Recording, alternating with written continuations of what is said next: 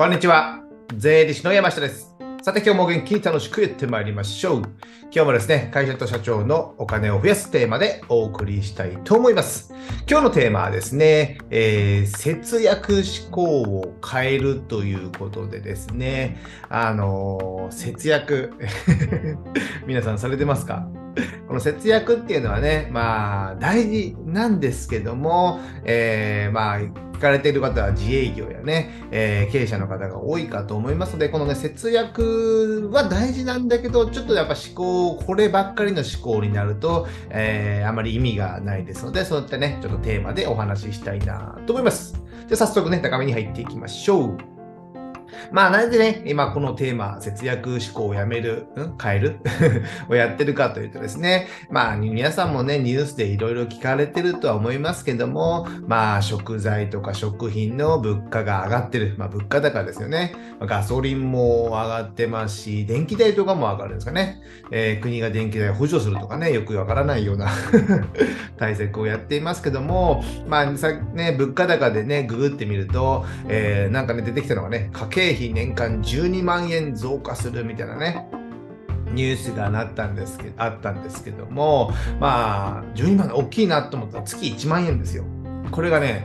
えーまあ大きいですよ。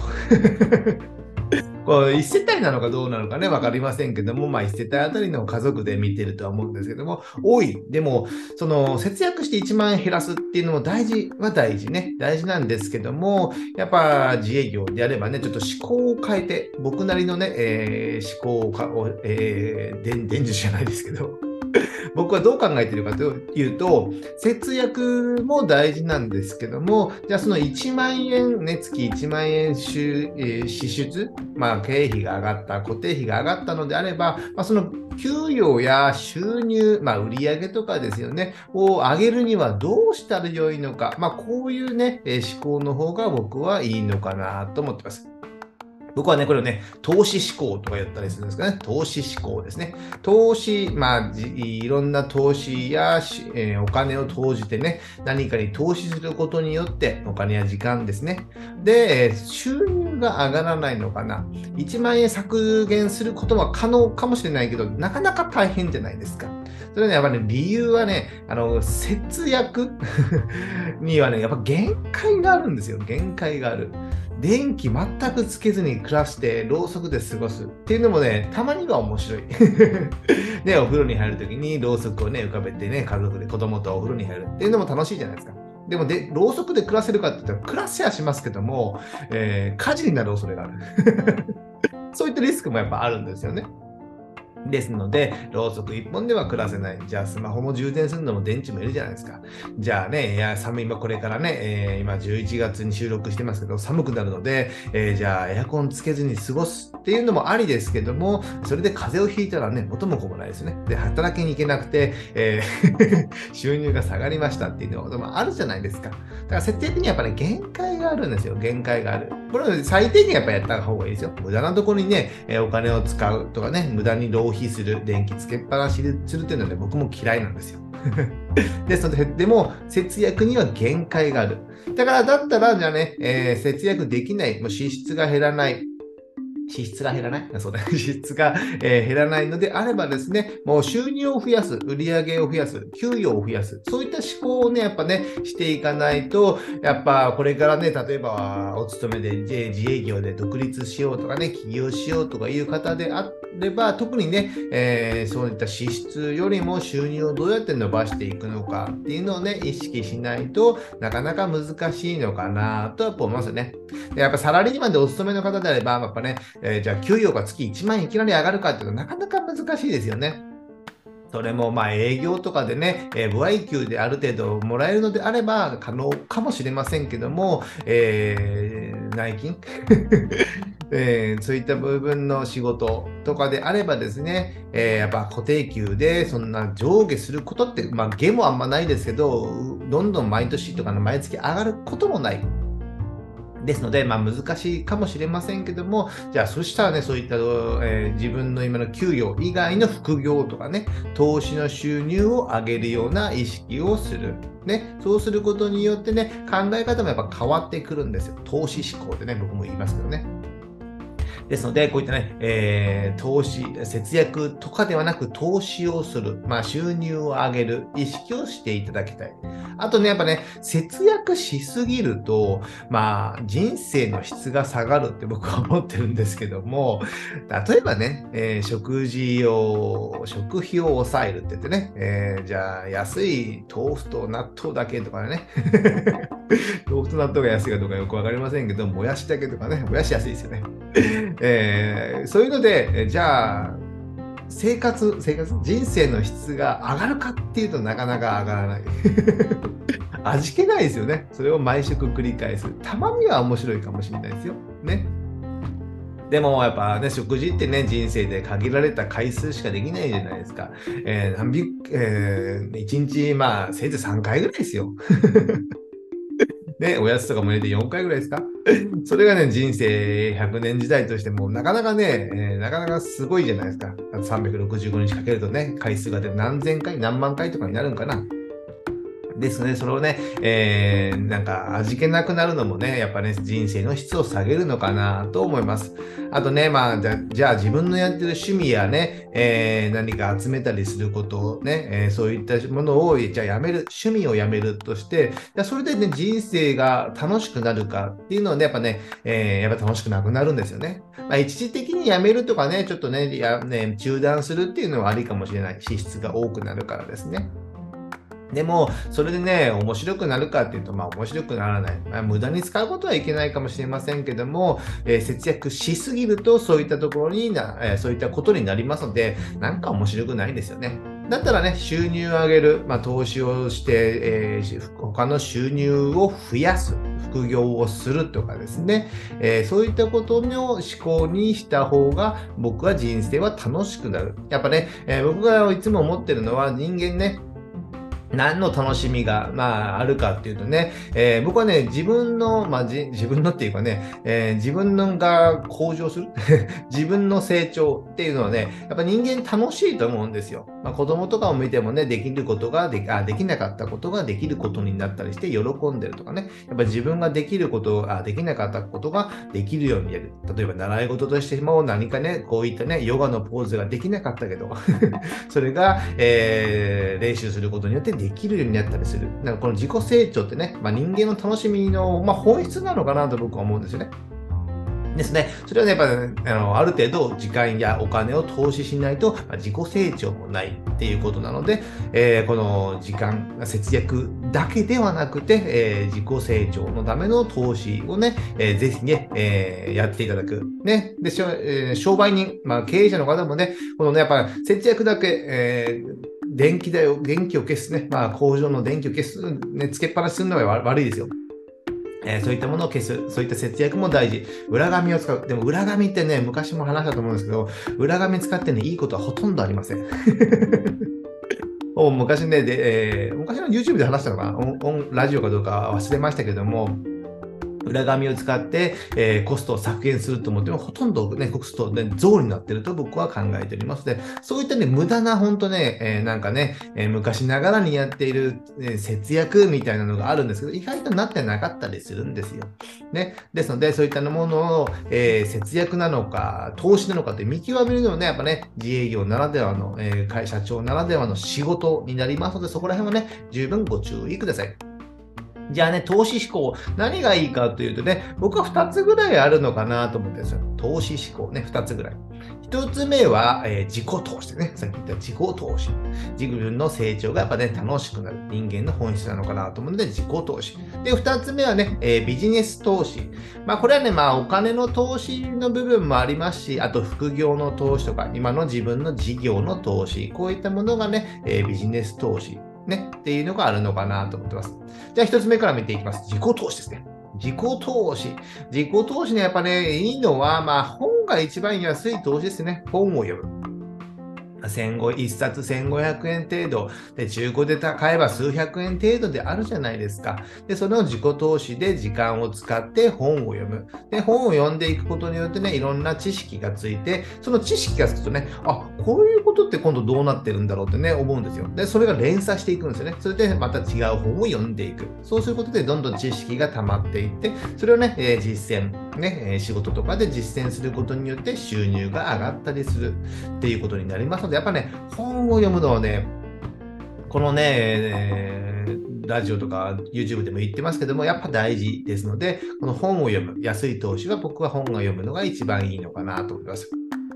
あとね、まあ、経験をする、体験をするとかですね、えー、変化をするみたいな感じで、やっぱ新しい経験や体験をして、えー、自分を変化させていかなきゃいけないってことなんですよね。やっぱね、今今の時代ね、移り変わりが激しいじゃないですか。ですので、自分、いろんな情報を本で読み取って、で、えー、経験して体験、いろんな体験をする。やっぱね、同じような体験ばっかりしてるとね、えー、同じ、同じような発想しか生まれてこないんですよね。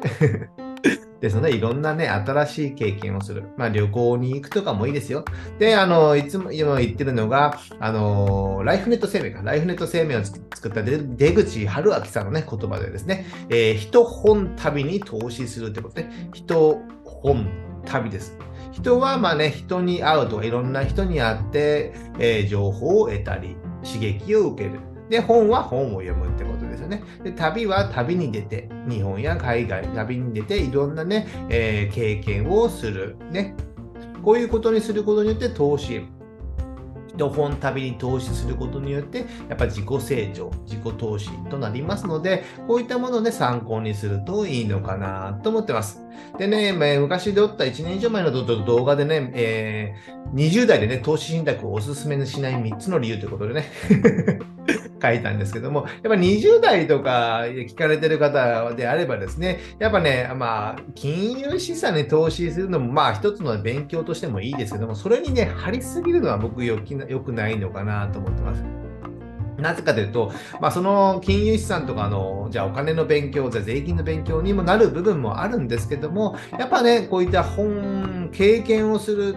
人やに人に会う本を読む旅をするっていう、まあ、ある程度お金かかるじゃないですか。こっちの方に20代は僕は投資してほしいなと思ってます。で、20代でやっぱね、いきなりね、数百万も毎月稼げることもあんまり少ないじゃないですか。で、すぐに起業っていう人もまあたまには最近は多くなりましたけども、まあ、20代はお勤めの方とかが多いので、やっぱ給料はそこまで多くない。であればね、その金融資産に投資するよりも、こういった自己投資の人本旅とか経験に投資する方がね、僕はね、